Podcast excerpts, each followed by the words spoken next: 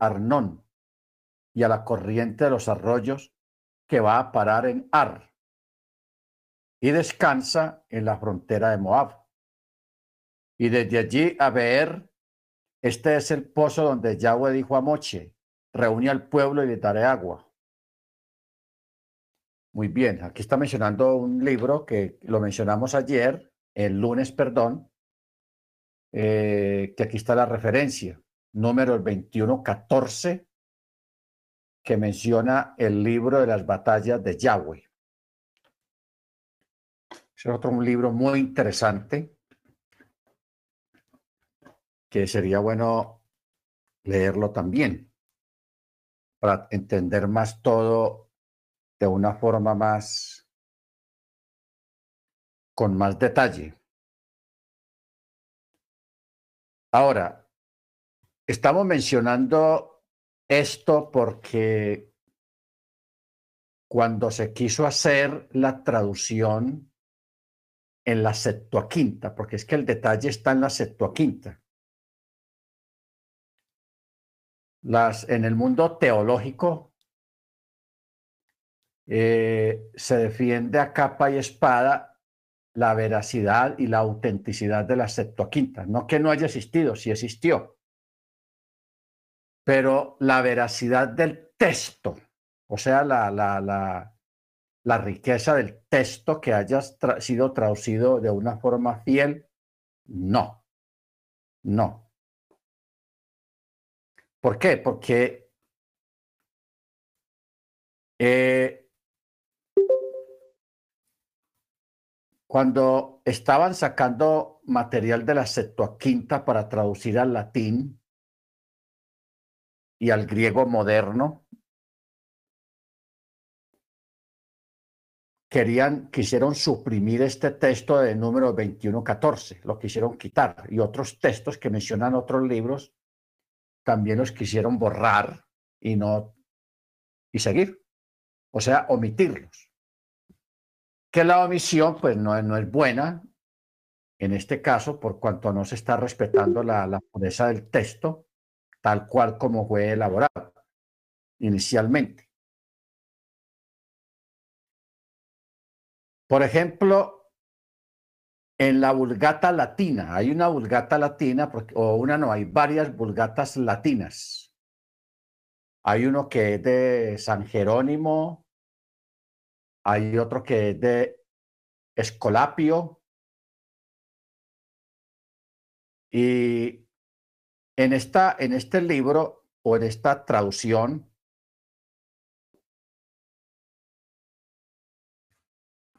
se omitieron unos textos eh, y unos libros. Porque en, el, en el libro de Esdras, en todas las Biblias, pues solamente se conoce que hay un solo libro de Esdras. Pero en la antigüedad existían cuatro libros de Esdras, o sea, como primera y segunda de Crónicas, primera y segunda de Reyes, ah, primera de Pedro, Primera de Corintios, Segunda de Corintios, cosas así. Entonces, del libro de Esdras existían cuatro, cuatro tomos, y solamente se dejó un solo tomo. ¿Ok? Entonces, el cuarto libro también se le llama el libro de la revelación de Esdras. Ese libro actualmente existe en el latín antiguo. En el latín antiguo. Luego un libro que estuvo muy olvidado por muchos años, porque lo omitieron y le hicieron una guerra tenaz a ese libro, es el libro de Enoch. El libro de Enoch. Porque, por ejemplo, en el libro de, de, Yehudá, que ustedes saben ese texto, o, sea, Judas. Lo que pasa es que nos dejaron con el nombre de Judas en griego, pero en sí en sí Judas es Yehudá, una, un personaje que se llamaba Yehudá. Y ahí en el verso 14, que dice, también respecto a estos profetizó Enoch, séptimo desde Adán, diciendo, he aquí el Señor viene con sus santas miriadas para ejecutar juicio sobre todos y convencer a todos los impíos de las obras impías que hicieron impíamente y de todas las injurias que hablaron contra él los pecadores impíos. Entonces, lo que es el texto, el verso 14 y 15, son textos que fueron sacados del libro de Judas, de, de Yehudá. Eh, perdón, del libro de, de Enoch, el libro de Enoch. Porque también en Génesis capítulo, bueno, en Hebreos 11.5, vamos primero con este texto del libro de Hebreos 11.5.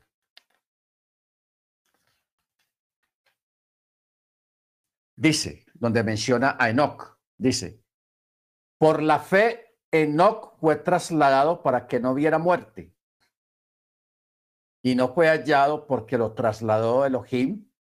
Y antes de ser trasladado, recibió testimonio de haber agradado al Eterno. O sea, antiguamente tanto el cristianismo protestante como el, cristianismo católico trató de, de, desprestigiar el libro de Enoch. Pero entonces les quedaba un poco difícil porque en la escritura hay referencias de Enoch. Está en el libro de Judas, aquí en el libro de Hebreos, en el Hall de la Fe, que habla de Enoch, que fue trasladado. Y hay otra cita que está en Génesis capítulo 5. Génesis capítulo 5.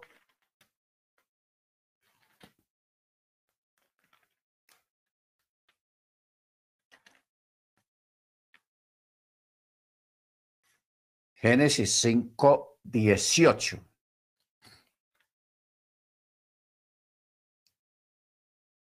Que menciona a Enoch. Dice verso 18. Había vivido Jared 162 años cuando engendró a Enoch. Y después de engendrar a Enoch, vivió Jared 800 años y engendró hijos e hijas. Y fueron los días de Jared 962 años y murió. Y había vivido Enoch 65 años cuando engendró a Matusalén. O sea, Matusalén ostenta el récord de la persona que más años ha vivido en la tierra. Matusalén. ¿Y cómo vamos a, a, borrar a Matusalén si el papá de Matusalén fue Enoch? Complicado. Entonces, en el verso 22 dice, y anduvo Enoch con Jajelohim 300 años después de haber engendrado a Matusalén y engendró hijos e hijas. Y fueron los días de Enoch 365 años. Y Enoch anduvo con Jajelohim y desapareció porque lo arrebató Elohim.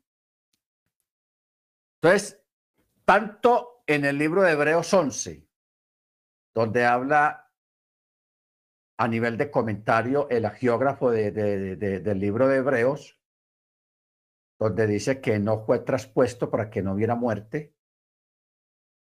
Y aquí en el libro de Génesis, que es la Torá, también menciona de, de ese evento en el verso 24. Y Enoch estuvo aquí en la tierra 365 años. y Elohim lo arrebató, se lo llevó. ¿Ok? Se lo llevó para que no hubiera muerte. Entonces, a raíz de este evento, hermanos, porque hay dos personajes en la escritura, tres personajes. El primero es Yeshua, que también fue, se fue para los chamaín. ¿Ok? De ahí para atrás tenemos a Elías, que Elías vino un carro de fuego y también se lo, lo llevó. Y también el tercero es Enoch, que también fue traspuesto, porque el Eterno no quería que él muriera, pues no pasara por el proceso de la muerte o por los dolores de la muerte, porque la, en, ciertos modos, antes de Machía, la, la, persona cuando moría sufría dolores, los dolores, los llamados, los famosos llamados dolores de la muerte. Después de Machía, cuando se muere ya no hay dolor. Eso es otra, otra enseñanza que ahí tenemos pendiente, el por qué ese cambio. Porque antes el, el salmista y muchos profetas hablaban de los dolores de la muerte, pero después de Machía, él quitó, anuló los dolores de la muerte. ¿Ok? Baruch Entonces, los sabios judíos siempre han, se han preguntado mucho acerca de dónde están Enoch y Elías. ¿Dónde están? Porque ellos todavía en este momento están vivos. ¿Ok? Estos dos personajes están vivos aún. Y hemos hablado un poco de eso porque usted, uno se imagina que, bueno, eh, entonces Enoch que viene desde la época de Génesis, antes del diluvio, debe estar más viejo que un viejo. Pero no. De ninguna manera. Igualmente Elías. Porque ellos, al entrar en otra fase de tiempo, muy diferente al nuestro, el envejecimiento de ellos, no que estén envejeciendo, se, sino que se desarrolla de una manera lenta.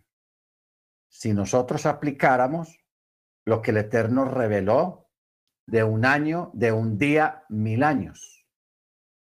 Un día, mil años. ¿Ok? Entonces, por ejemplo, Elías hace por ahí unos dos mil setecientos años más o menos que Elías fue llevado en el carro de fuego. Sí, 2.500, 2.700 años. Si aplicamos un día mil años, o sea que hace más o menos dos días y medio que se fue Elías. Nada más dos días y medio. ¿Ok?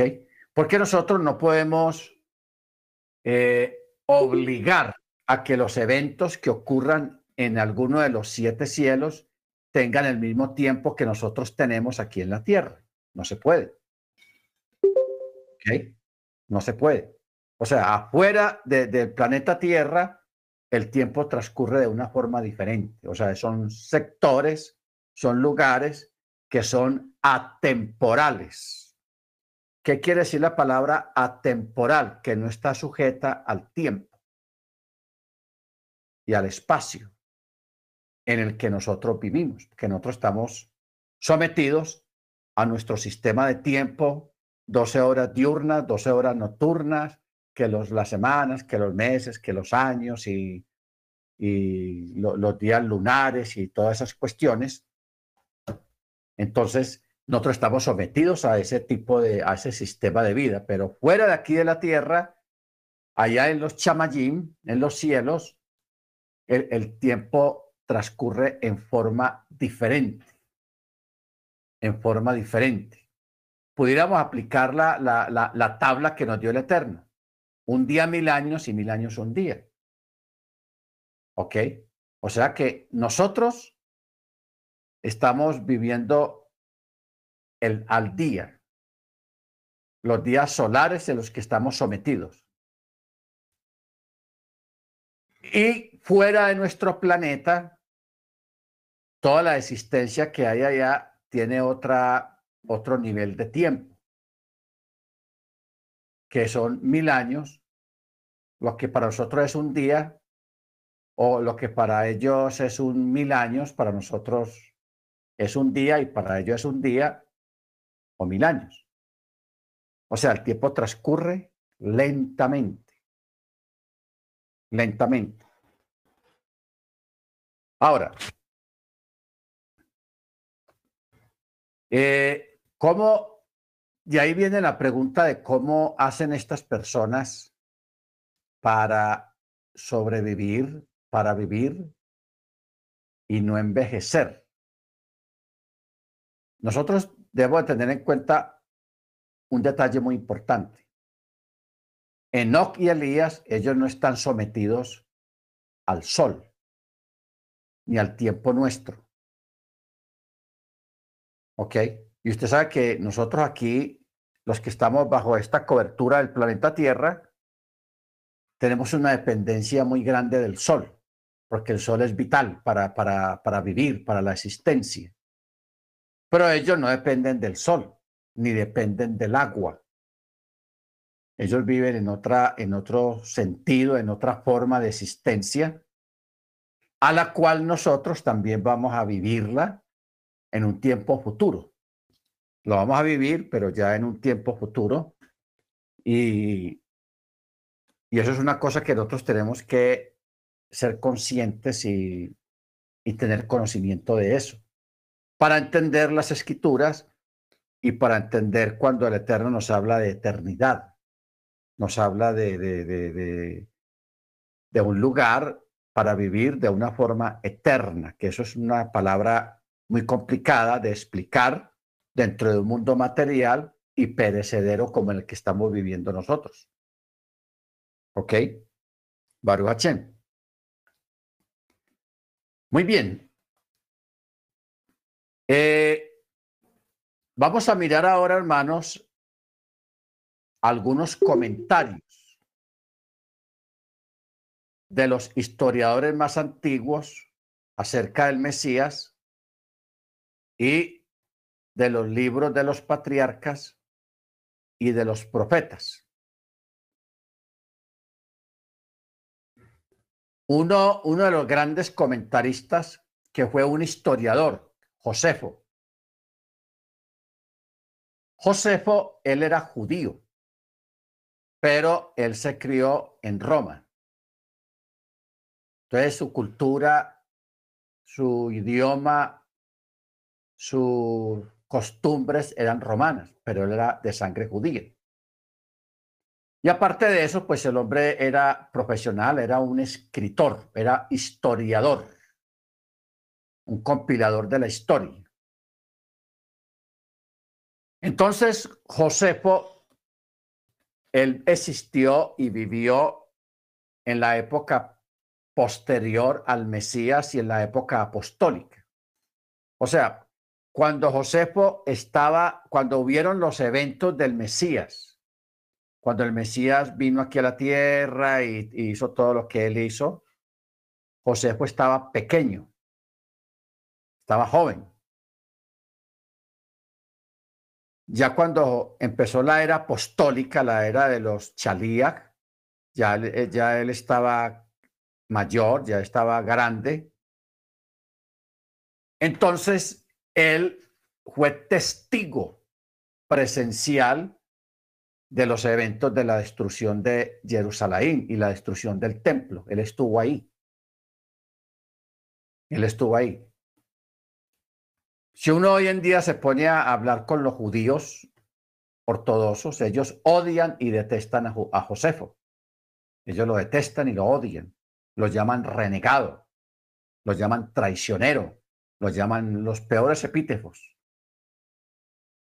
Por el hecho de que cuando él estaba ahí en Jerusalén y los romanos habían asediado, cercaron la ciudad durante muchos meses, no dejaban entrar nada ni a nadie, ni dejaban salir a nada ni nadie, como una estrategia de que el pueblo empezara a tener hambre y que se debilitara.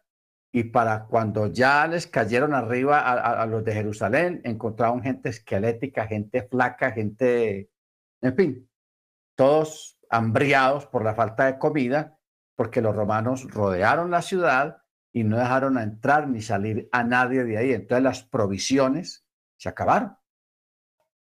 Se acabaron las provisiones. Entonces mucha gente murió de hambre. Entonces, en, ese interín, Josefo, como tenía amigos romanos que estaban allá afuera en los campamentos fuera de Jerusalén, él hizo contacto con ellos y salió y ayudó a que salieran muchos judíos importantes conocidos de él pudieran salir de Jerusalén antes de la caída de Jerusalén. ¿Ok? Entonces, uno de los detalles interesantes, hermanos, en, este aspecto fue que cuando él sale de Jerusalén, los romanos lo, arrestan y los llevan a un calabozo que se había dispuesto ahí. Entonces, él era conocido de Tito. Tito fue el comandante romano que estuvo a cargo de la, del asedio y la destrucción de Jerusalén. Y Tito era hijo de otro comandante que se llamaba Vespasiano. Era hijo de Vespasiano. Entonces, eh, Josefo, en ese, durante ese asedio que duró varios meses, él le dijo a Tito que él iba a ser emperador o príncipe, que él iba a ser príncipe en, Roma. Y en, y en, ese momento, pues Tito era un comandante romano, era un soldado muy fiel al emperador y todo eso. Entonces, Tito no le prestó atención, pero sí le llamó la atención al asunto. Cuando está en plena guerra, que ya los romanos entran a Jerusalén, allá en Roma están pasando cosas, eventos muy importantes. Al rey, a César, que había en esa época, lo mataron, porque habían muchas conspiraciones en Roma. Todo el mundo quería ser rey. Entonces hubo una conspiración y mataron al rey y eligieron como emperador de Roma a Vespasiano, el papá de Tito. Entonces, estando Tito ahí en la, en la, en la, en la destrucción, desde, desarrollando la destrucción de Jerusalén y la gran matanza, a él le dicen que él fue, ya era príncipe en Roma, porque era hijo de, del emperador, su papá, Vespasiano. Entonces él se acuerda de lo que le había dicho Josefo, entonces lo, lo mandó sacar de la cárcel, le perdonó la vida. Entonces Josefo quedó como espectador de una de las tragedias más grandes que ocurrió en Israel, que fue la destrucción del templo, profetizada por el mismo Yeshua, porque Yeshua profetizó ese evento. ¿Ok? Entonces, Josefo, él en, el, en el libro de las guerras de los judíos, él describe cómo fue destruida la ciudad. La ciudad cayó en un día de lluvia. Pues cuando los soldados lograron entrar, estaba lloviendo o una llovizna. Entonces él describe todo eso porque él estuvo ahí, él vio cómo los romanos entraban casa por casa pasaban a espada todos los, judíos sobrevivientes, matando a, las mujeres, a los ancianos, a los niños. Eso fue una matanza, hermano, impresionante. Luego él vio cuando llegaron a, la, la esplanada del templo y allí habían algunos sacerdotes que estaban con espadas en las manos para defender el templo, pero ellos cayeron bajo los diestros soldados romanos. Luego él vio cuando los soldados entran y profanan el, santuario. Entraron al lugar de los sacrificios, entran al lugar santo, entran al lugar santísimo, entran a los aposentos. Eso fue una tragedia, hermanos, él vio cómo sacaron la menorá, todos los objetos de oro los sacaron de ahí y hubieron otros soldados que lo que hicieron fue que sacaron eh, el oro y comenzaron a quemar el templo, le metieron candela todo eso. Pero no alcanzaron a sacar todos los utensilios de oro, la menorá sí la sacaron. Pero quemaron todos los rollos, quemaron las crónicas, o sea, los escritos, los libros. Eh, sacaron el, arca de la alianza que estaba en el lugar santísimo. Pero como ahí había tantas cosas en oro y el incendio fue tan tenaz, el oro se derritió, porque sabes que el oro en cierta temperatura se derrite. Y como Jerusalén está, es una montaña, eh, el, oro derretido empezó a irse hacia abajo, llevado por los arroyos de la lluvia, y se metió entre las piedras y entre las, las, los muros, los muros. Cuando ya escampa y ya había, se había realizado la matanza, entonces Tito ordena que destruyan las murallas.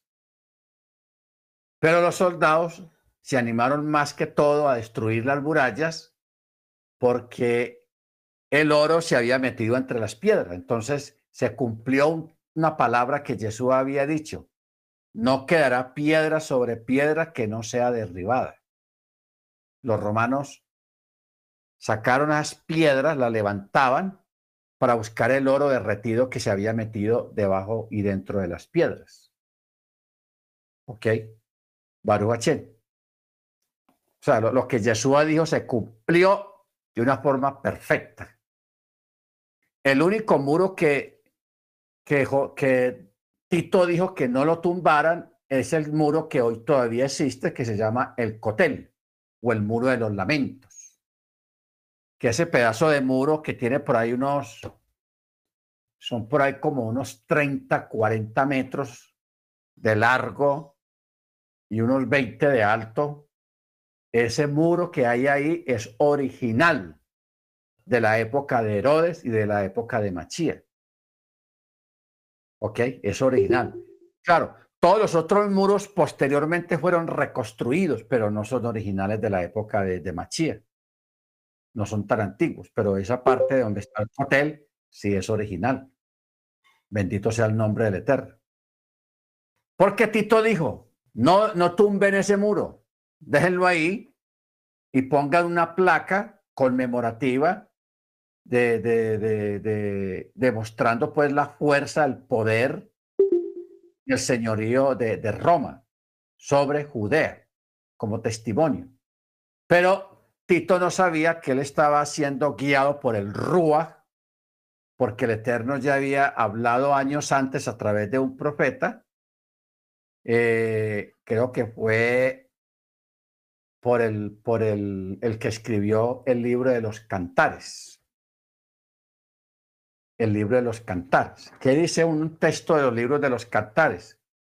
Está hablando del muro y él dice, he aquí que mi amado está tras las ventanas, por las celosías mirando.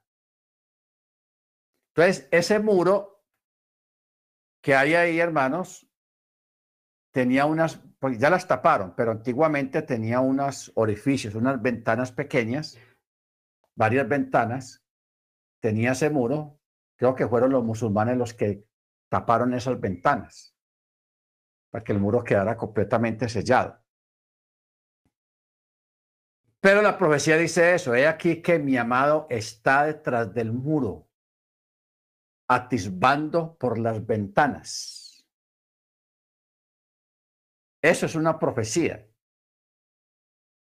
que da a entender de que el Eterno, es, la presencia del Eterno está en ese lugar todavía. En este tiempo, si usted algún día eh, el Eterno le da una bendición de dinero, vaya a Jerusalén y vaya al cótel y usted va a sentir la presencia del Ruach, del Eterno, ahí en ese lugar.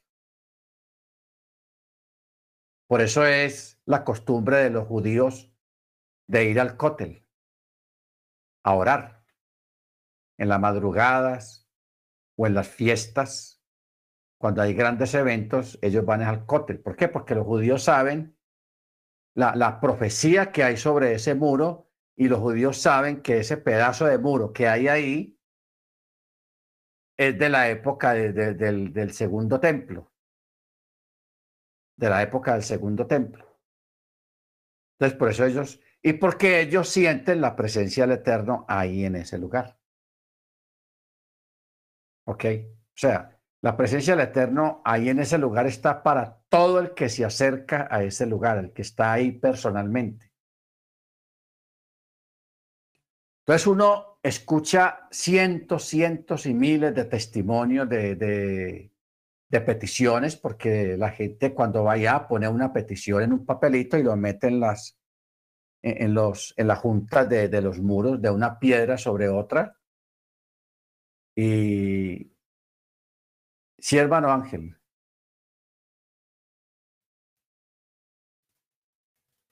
Buenas noches. Disculpe, hablando del, del, del arca, eh, ¿usted sabe más o menos eh, cuándo fue que el arca fue retirada del templo? Ya ve que fue escondida, pero eh, cuando vino nuestro Melech Yeshua Hamashiach, ya no estaba el arca en el, en el templo. O no sé si estoy equivocado. Entonces quisiera aclarar esa duda que siempre he tenido, Rap, siempre he tenido esa duda de cuándo fue retirada el arca del templo o si cuando vino su majestad Yeshua todavía seguía ahí. Existe, existe una teoría. Gracias. Gracias, hermano. Existe una teoría de que el arca ya la habían retirado de ahí y la tenían oculta. Eh, en una cueva debajo del Gólgota, o sea, debajo del lugar donde fue llevado Yeshua a morir en el madero. Porque en Jerusalén, en la ciudad antigua, debajo de la ciudad existe una, una galería de túneles. Hay muchos túneles allá abajo. Es como, por ejemplo, en DF, en Londres, en Washington, en New York, prácticamente en esas ciudades existe otra ciudad debajo, que hay cientos, miles de túneles, de vías, túneles ocultos que fueron construidos para los tiempos de guerra y todo eso. Entonces en Jerusalén existían muchos túneles en esa época. Pero ¿cuál es el asunto o, el, o la interpolación acerca de esto? De que los romanos plasmaron en, en la piedra la conquista de, de, Jerusalén. Entonces hay unas, unos grabados en piedra donde está en la escena donde los romanos llevan la menorá y llevan el arca y atrás de ellos los nobles judíos que sobrevivieron amarrados con, con lazos porque fueron llevados como esclavos a Roma, muchos nobles judíos que sobrevivieron, y van ellos detrás del arca y detrás de la menorá, porque la menorá era, era, es un elemento, la menorá mide como unos metro ochenta de altura. Y era las, las, las, los brazos eran gruesos y eran de puro oro. Todo eso fue vaciado en oro. Entonces, un joyero no sería capaz de, de, de ponerle valor a la menorá.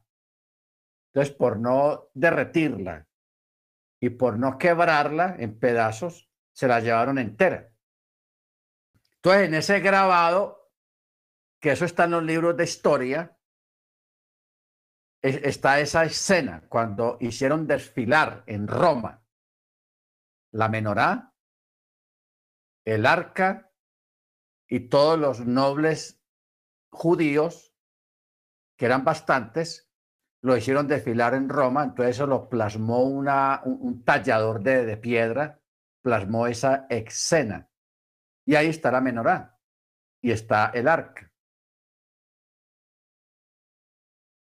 Y, y, ese tallado data de, de, esa época del Imperio Romano. O sea, es un testimonio muy veraz acerca de, de lo, lo, que pasó con el arca y con la menorá y otros tesoros que se llevaron de ahí del templo, o sea, los tenedores, las cucharas, porque todo era en puro oro y las copas eran de puro oro y eran sagrados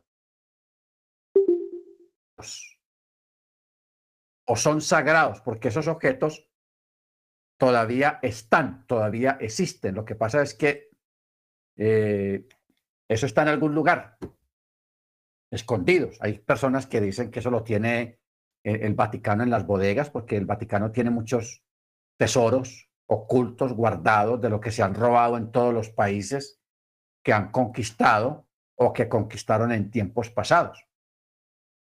Gran parte del oro que había aquí en América se lo llevaron para allá. Gran parte del oro que había y los tesoros que había en los aztecas, en México, los incas, en Perú, todo eso, cuando conquistaron esos países, se llevaron todo el oro que y todos esos tesoros religiosos se los llevaron para allá. Entonces, allá tienen muchas cosas ocultas, guardadas, las tienen más que todo ocultas y no van a, conocer a la gente que ellos tienen esas cosas. Porque si lo van a conocer, entonces tendrían que devolverlos a sus dueños, devolverlo a sus sueños. Entonces, la otra teoría que existe es la siguiente, que desde hacía muchos años la, el arca había sido quitada del templo, especialmente después de lo de Antíoco Epífanes.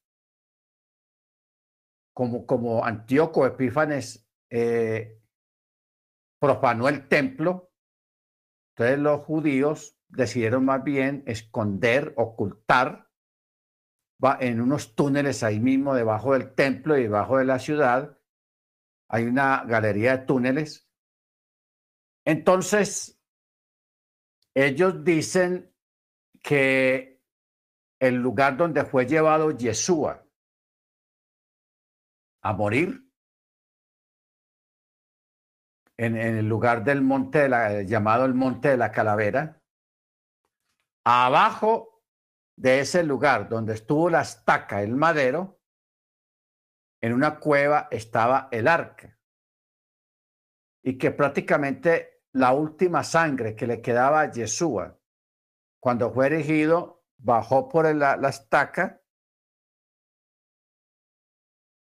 y se fue entre la tierra y entre las piedras y cayó exactamente sobre el arca que estaba escondida ahí debajo.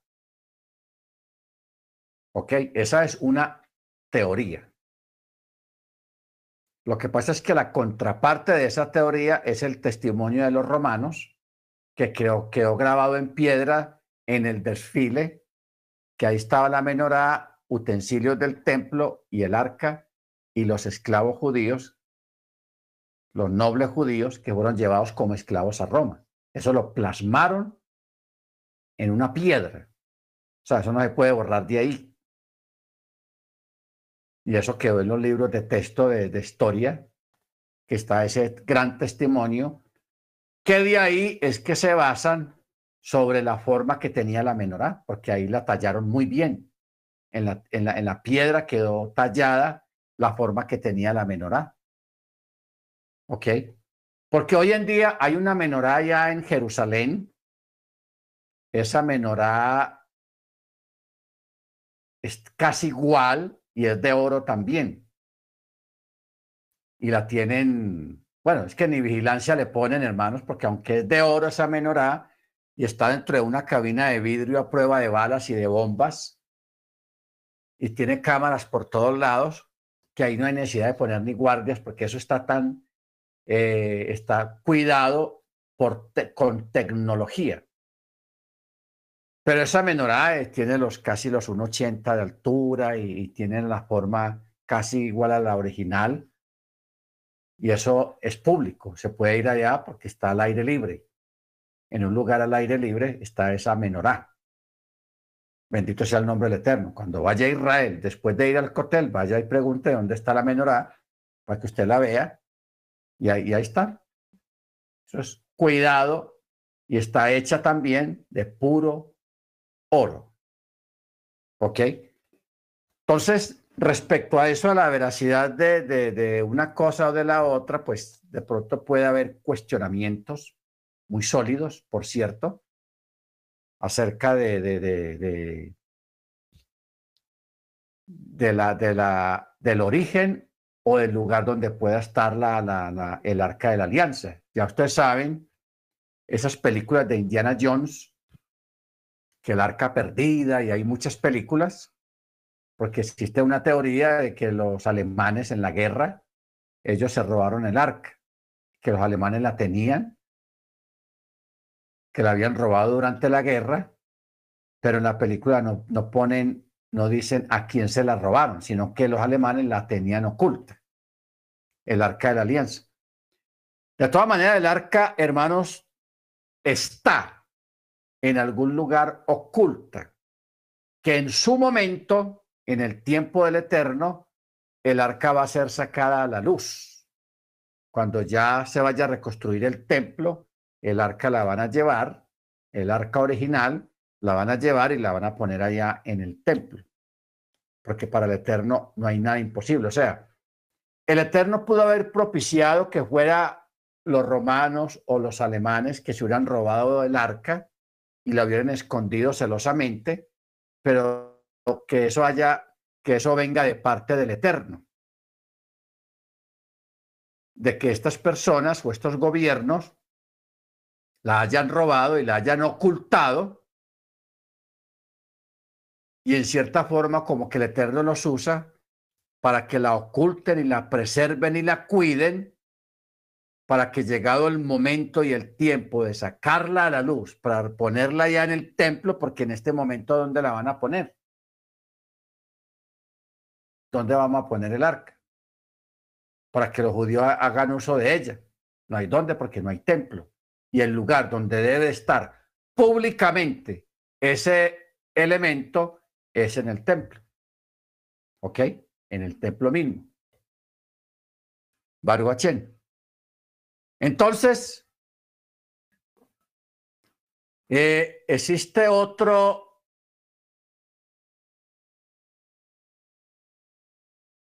Dice Flavio Josefo, quien vivió en el 37 al 101 después de Cristo, este historiador yehudí, nacido en Jerusalén, de linaje real, descendiente de Coanim.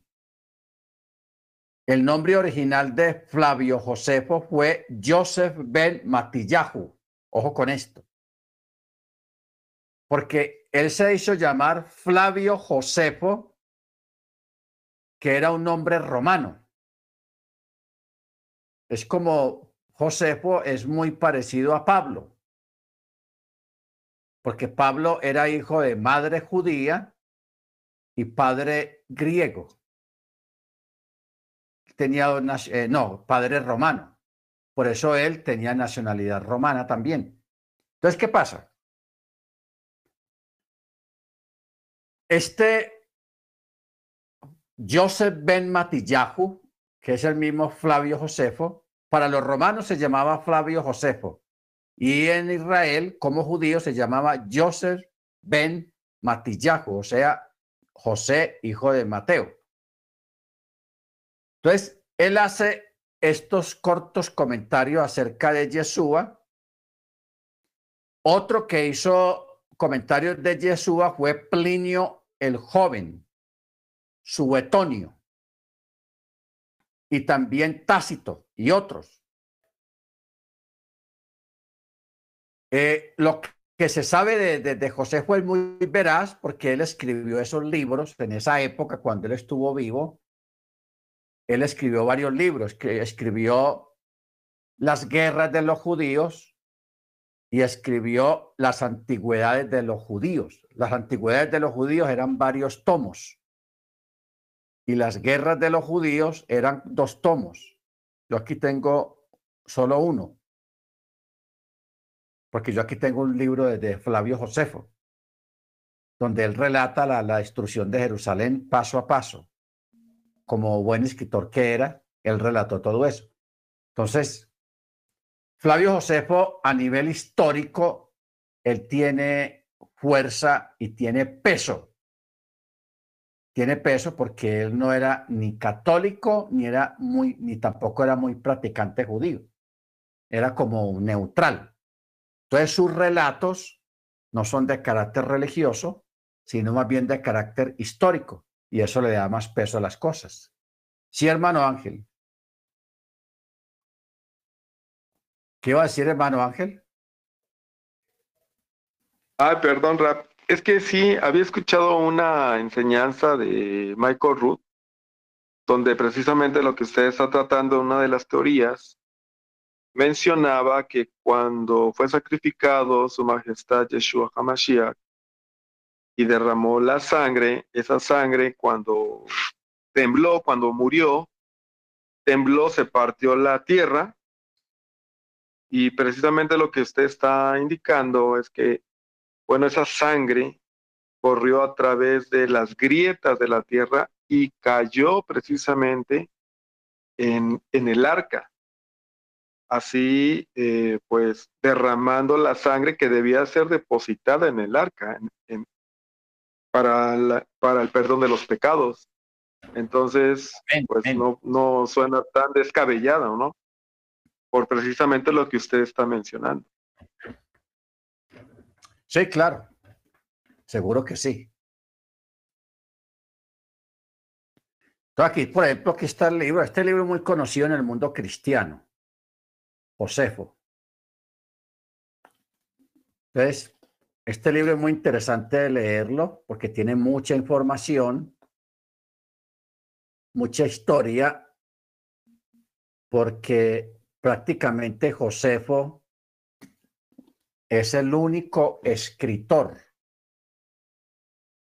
que dejó testimonio de eventos de la época de, Cristo, de la época de Machía. Entonces, los, los, los, escritos de él, las antigüedades de los judíos, las guerras de los judíos, eh, son una fuente de información muy veraz porque él fue historiador de esa época, ¿ok? De esa época y él fue testigo de la destrucción de Jerusalén. Eso es impresionante, hermanos. Poder leer un libro no religioso, un testimonio veraz de alguien que fue testigo de los eventos de todo lo que pasó. ¿Ok? Baruch Ahora, él se preguntaba, ¿cómo tantas profecías de Daniel habían sido cumplidas con exactitud? Del mismo modo, sus escritos revelan la esclavitud de Israel y de, la destrucción por los romanos. Por ejemplo, estas fueron las palabras textuales de, de Josefo.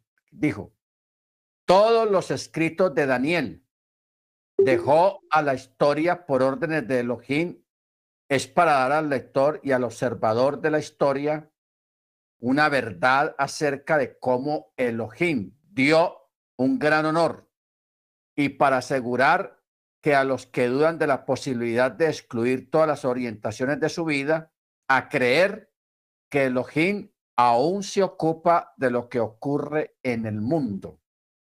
Esta cita está en Antigüedades de los Judíos, capítulo 10 y 11.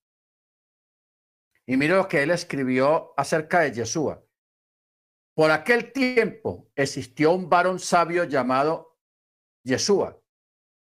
Si es lícito llamarlo humano, porque él realizó grandes milagros y fue maestro de aquellos varones que acepta complacer la verdad y atrajo a muchos Yehudim y a muchos gentiles.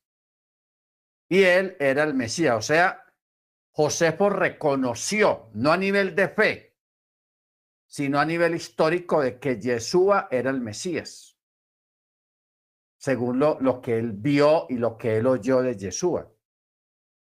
Porque él dijo, y mire que él, él, él tuvo dudas de que fuera humano. Porque él dijo, un sabio llamado Yeshua, si es lícito llamarlo humano.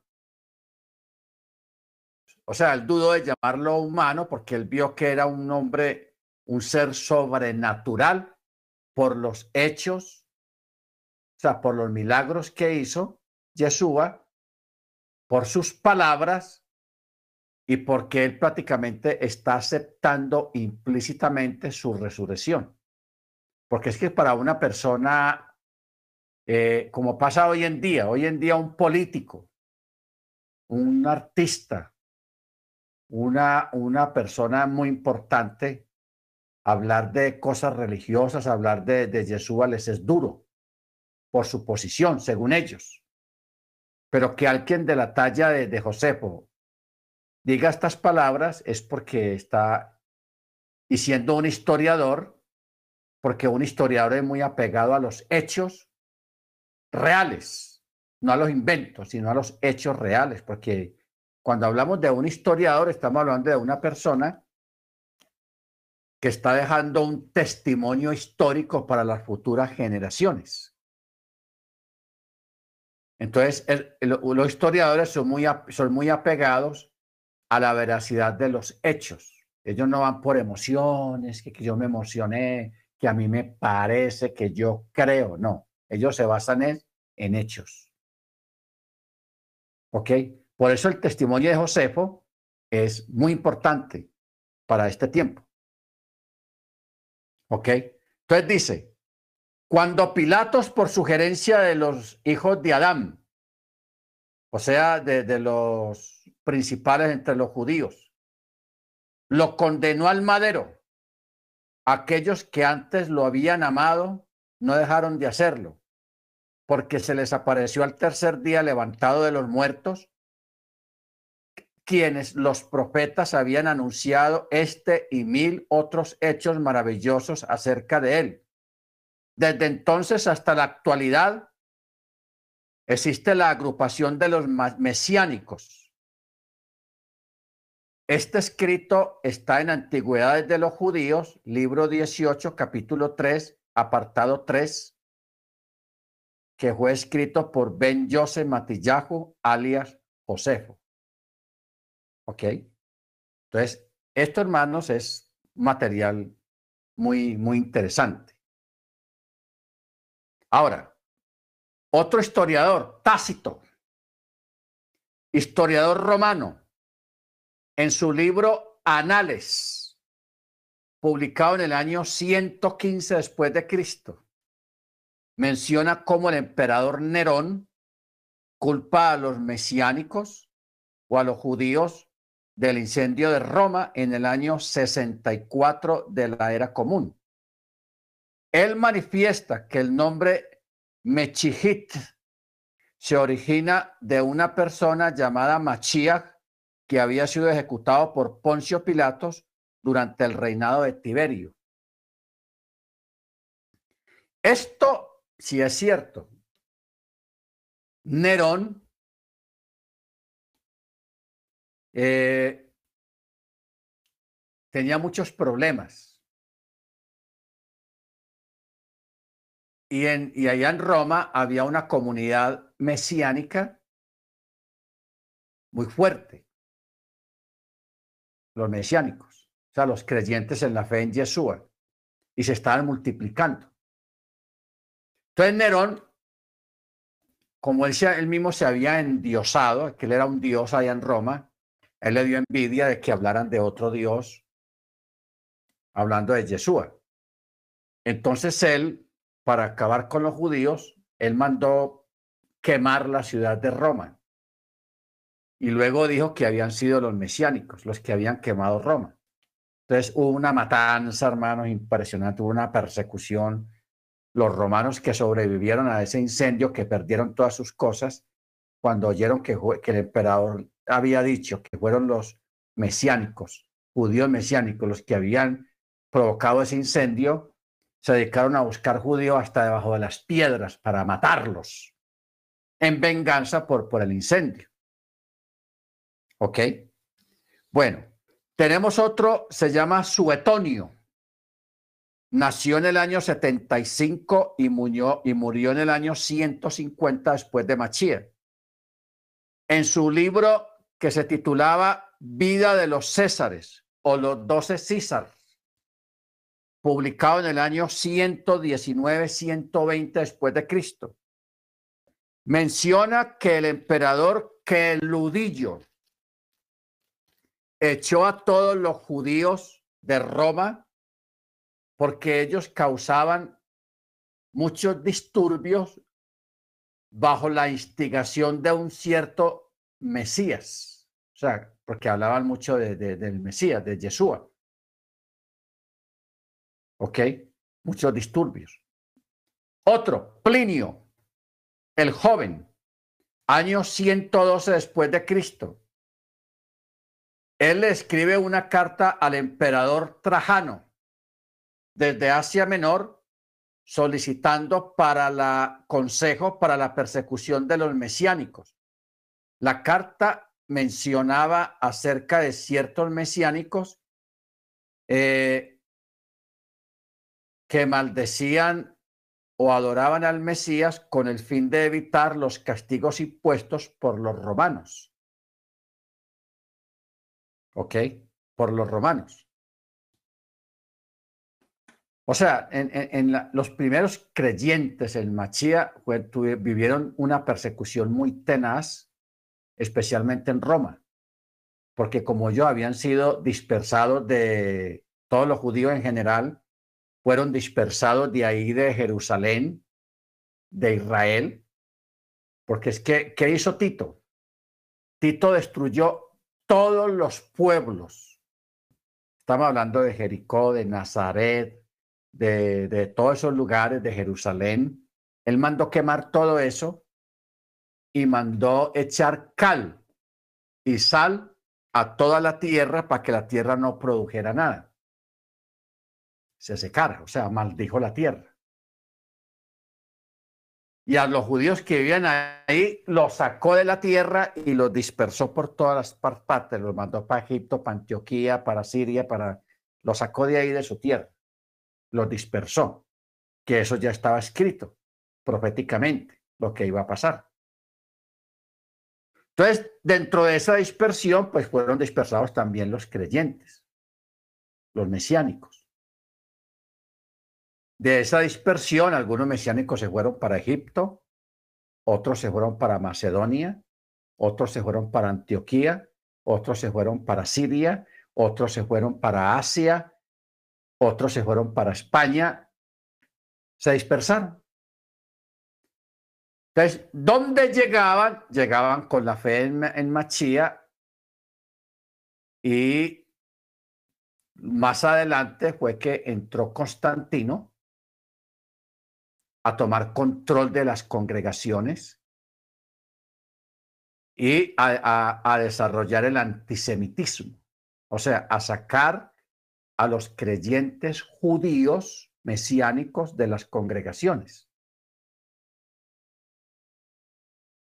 Entonces de ahí es que nace la Iglesia Católica Apostólica y Romana, dejando afuera a los creyentes judíos con el espíritu de Amalek. O sea, desarrollaron el espíritu de Amalek y sacaron a los judíos de ahí y ya se gentilizó la Keilah inicial.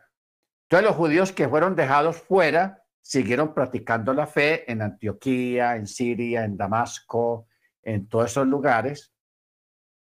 Entonces, ¿cuál es la sorpresa de esto, hermanos? Que el catolicismo siguió su camino hasta el día de hoy, lo que conocemos. Y los creyentes mesiánicos siguieron su camino por aparte. Hoy en día, o desde hace unos, yo recuerdo hace unos 30 años, que encontraron comunidades mesiánicas todavía practicando el Shabbat, las fiestas del Eterno y hablando de Yeshua como Mesías y teniendo documentos antiguos, o sea, de los evangelios, de estos libros, los tenían guardados.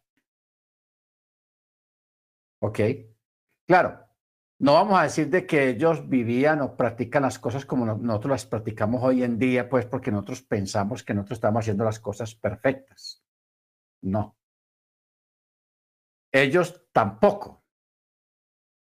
Porque ellos a los países donde fueron eh, permitieron mezclas culturales a su fe. Mezclas culturales en el país donde estaban viviendo. ¿Ok? Entonces, por ejemplo, uno va eh, allá en Grecia, en, los pueblos alejados, por allá muy antiguos, existen comunidades mesiánicas, pero con algunas mezclas de costumbres griegas. Pero guardan Shabbat, tienen la esperanza del Eterno de Israel, guardan, celebran las fiestas, hablan de Yeshua como Machía. O sea, han mantenido lo más importante que es la fe, el Shabbat y los mandamientos y la fe en Yeshua. Entonces, todo eso, ese descubrimiento comienza hace como 30 años porque los judíos mesiánicos de Israel y de Europa y de Estados Unidos comenzaron a ir a buscar a los judíos mesiánicos en esos lugares. Destinaron recursos, dinero y tiempo y se fueron a esos pueblos a escarbar y a buscar y a, averiguar qué, qué pasó con esa gente, qué pasó con esos creyentes, y los encontraron. Encontraron judíos mesiánicos en la India. Encontraron judíos mesiánicos en la China. Encontraron judíos mesiánicos en el Japón. Encontraron judíos mesiánicos en Siria. Allá en Siria, en Damasco, todos esos lugares ahí. Encontraron judíos mesiánicos en Irak, antes de la guerra de tormenta del desierto, lo de Saddam Hussein. Lo encontraron. Entonces, estas personas empezaron a recopilar toda esa información y a tratar de llevarlos para Israel, o al menos para Europa o Estados Unidos. ¿Ok? Entonces, e, e, eso, hermanos, eso es, eso es una, una cosa eh, impresionante, impresionante en el sentido de que todas estas personas fueron encontradas al final de este tiempo practicando la fe de los padres, la Torá y los mandamientos y la fe en Yeshua y tenían en su poder documentos antiguos que eran heredados de generación en generación hasta este tiempo. ¿Ok? Entonces, ¿qué pasa con eso, hermanos? De que nosotros tenemos que dejar a un lado la, la, el juzgar. Juzgar. Porque los religiosos, la gente religiosa tiene, le gusta mucho juzgar. ¿Ok? Entonces, por ejemplo, si nosotros tuviéramos la forma de ir a conocer una comunidad mesiánica antigua de esa época, en Siria, por ejemplo en Siria, que todavía hay grupitos pequeños allá en Siria porque la mayoría se los llevaron para Israel. Lógicamente, los vamos a encontrar vistiendo al estilo sirio, como visten los sirios, comiendo comida siria en costumbres de ese país en Siria, muy diferente a nuestras costumbres. Y de pronto ellos también nos van a ver a nosotros todos raros, como la forma como vestimos, la forma como hablamos y todo eso, porque el, salir al extranjero es muy importante, en especial en estos países orientales y, asiáticos, donde realmente sí, sí se vive de una forma muy diferente y existen unas costumbres muy antiguas y muy arraigadas dentro de la cultura. Por ejemplo, miraba yo esta mañana Miraba yo que allá en Turquía, donde pasó el, terremoto ese, encontraron ayer a una señora, todavía desde el lunes pasado, imagínense, sin comer ni nada, eso es un milagro. Entonces los rescatistas trataban de jalarla y sacarla, entonces la señora decía, no, no me saquen todavía, tráigame una, una, una, una pañoleta. Tráigame una pañoleta para mi cabeza. No tenía pañoleta puesta en ese momento. Entonces los rescatistas rápido buscaron a alguien por ahí que tuviera una pañoleta y se la tiraron allá debajo de esos escombros. Y así la, la señora se dejó sacar con su pañoleta puesta. Entonces, uno se pone a leer los comentarios de la gente, dice, eh, haciéndoles perder el tiempo, todavía ve que le están salvando la vida, que lleva nueve, ocho días allá debajo de esos escombros sin comer ni nada, y, que la pañoleta, que mi pañoleta. Costumbres culturales. Esa señora es una religiosa del Islam o de, de cualquier otra cosa que siempre tienen el cabello cubierto. Entonces ella, aunque estaba en una mala situación, ella no iba a dejar a un lado sus costumbres de tener el cabello cubierto con una pañoleta. Eso es, hermanos, impresionante ese tipo de cosas, pero son culturas muy arraigadas, eh, muy celosas de sus costumbres, y es muy bueno nosotros ser conscientes de que, así como para, para nosotros, si vamos a Turquía, si vamos a Siria, vamos a chocar cultura, con la cultura de allá. Si un, si un sirio o un turco viene aquí donde nosotros, también va a chocar con nuestra cultura. Le va a decir, uy, esos colombianos, ¿cómo, cómo son? Miren cómo hablan, cómo se visten, cómo caminan, cómo comen, porque ellos tienen otras costumbres diferentes. ¿Ok?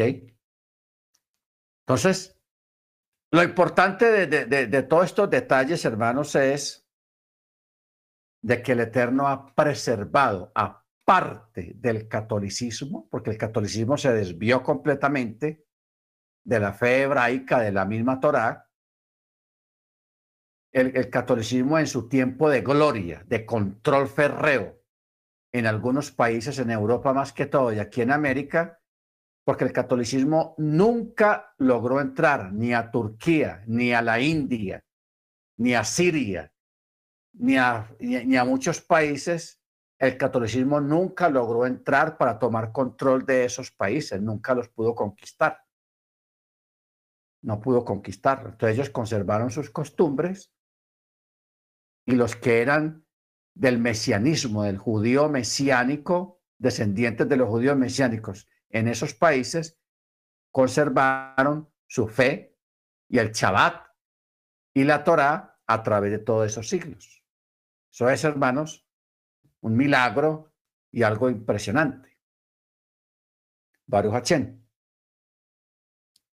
Muy bien. Eh, ya hablando acerca de, de una controversia que existe hoy en día en el mundo cristiano más que todo.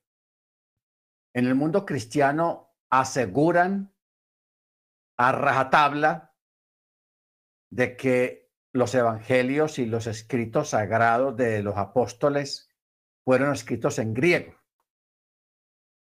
y que después pasó al hebreo o a, los demás idiomas, pero eso es un cuento, eso no tiene base ni fundamento, aunque lo digan los teólogos, porque, perdón, porque cuando uno estudia estos documentos, o sea, los evangelios y las cartas apostólicas, uno siempre ve un trasfondo hebreo. y un origen hebreo. Entonces, hubieron algunos personajes muy importantes, filósofos, escritores, historiadores antiguos, que ellos aceptaban y defendían y decían de que los escritos originales fueron escritos en hebreo y otros en arameo. Por ejemplo, está Papías. Papías vivió en el año 150 al 170 después de Cristo. Fue estudiante de Juan y fue citado por Eusebio Matillahu, que dice que compuso las de Barín o los escritos en hebreo y cada cual tradujo como pudo. Esto está en los libros históricos de Eclesiástica, capítulo 3, verso 39. Ireneo, que vivió en el 140 al 202 después de Cristo, también fue estudiante de Johanán. Matillahu dice, Matillahu también produjo un evangelio escrito entre los hebreos en su propio dialecto. Esto está en el libro histórico de Eclesiástica, capítulo 3, verso 39. Eh, Orígenes vivió en el año 185. Él fue teólogo y exeta bíblico, quien fue citado por Eusebio en el año 210. Dice, el primer evangelio escrito por Mateo, que fue una vez colector de impuestos, pero después fue un emisario de Yeshua Hamachía, quien habiéndolo publicado para los creyentes judíos, lo escribió en hebreo. ¿Ok? Otro historiador, Eusebio de Cesarea, él dijo, Matillahu también habiendo proclamado primero el Evangelio en hebreo, cuando al punto de ir también a otras naciones, lo puso por escrito en su lengua nativa. Y así suplió la falta de su presencia para ellos por medio de sus escritos. Pantenus eh, penetró tan lejos como donde se informa que halló el libro de un libro de Mateo que había sido entregado antes de su llegada a alguien que tenía la fe en Yeshua, Hamachía y que era hijo de Talmai, uno de los Chelhim, como también se dice, había predicado en la India. El advenimiento de Yeshua Hamachía, según el libro de Mateo, que estaba escrito en letras hebreas, el cual al volver a Alejandría trajo consigo y les había dejado este escrito de Mateo en letras hebreas.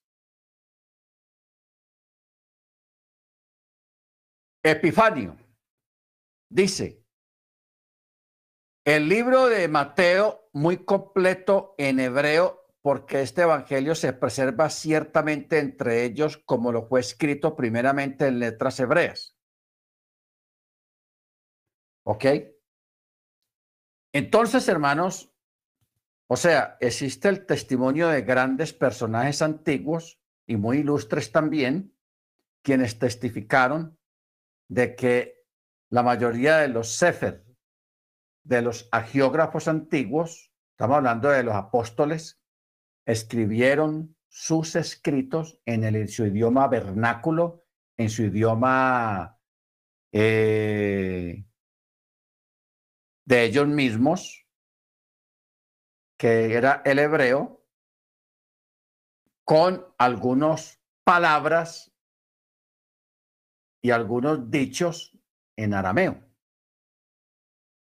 ¿Ok? Porque cuando uno lee las palabras de Yeshua en los escritos en los evangelios, Yeshua hablaba las cosas principales, las decía en hebreo. Pero cuando iba a hablar dichos y palabras cotidianas de la gente, las decía en arameo. Porque el arameo era el lenguaje popular, el lenguaje de la gente no estudiada en Judea. ¿Ok? Es como, por ejemplo, en Bogotá con los ñeros, los ñeros allá en Bogotá. O, el acento o, la jerga paisa aquí en Antioquia, la jerga paisa, porque cada país tiene su jerga, que es el, el lenguaje del común, de la gente común. ¿Ok? Entonces,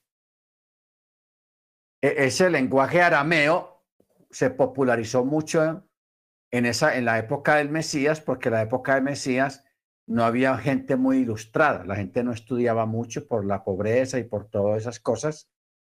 Entonces el hebreo solamente lo hablaban los escribas, los fariseos, los saduceos y los miembros del Sanedrín del templo. O sea, era, era un idioma estilista, perdón, elitista, era un idioma elitista.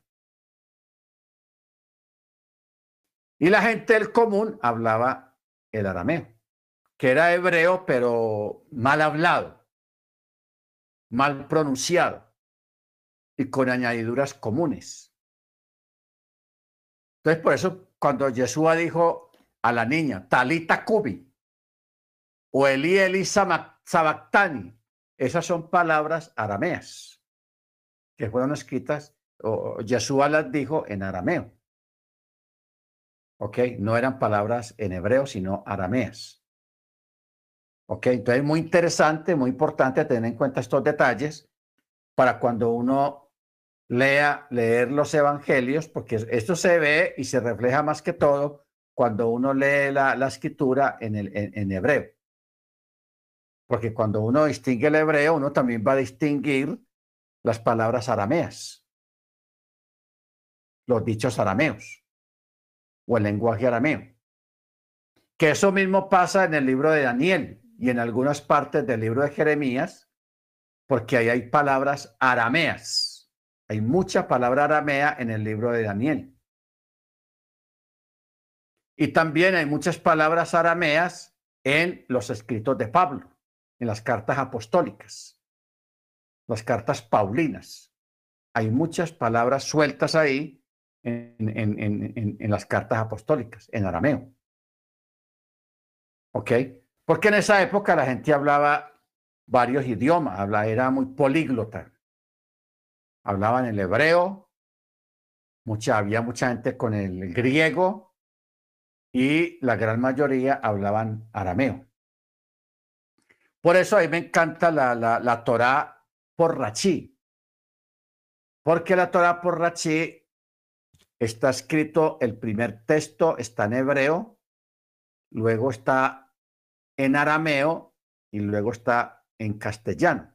Entonces ahí va uno distinguiendo las expresiones hebreas de las expresiones arameas. ¿Ok?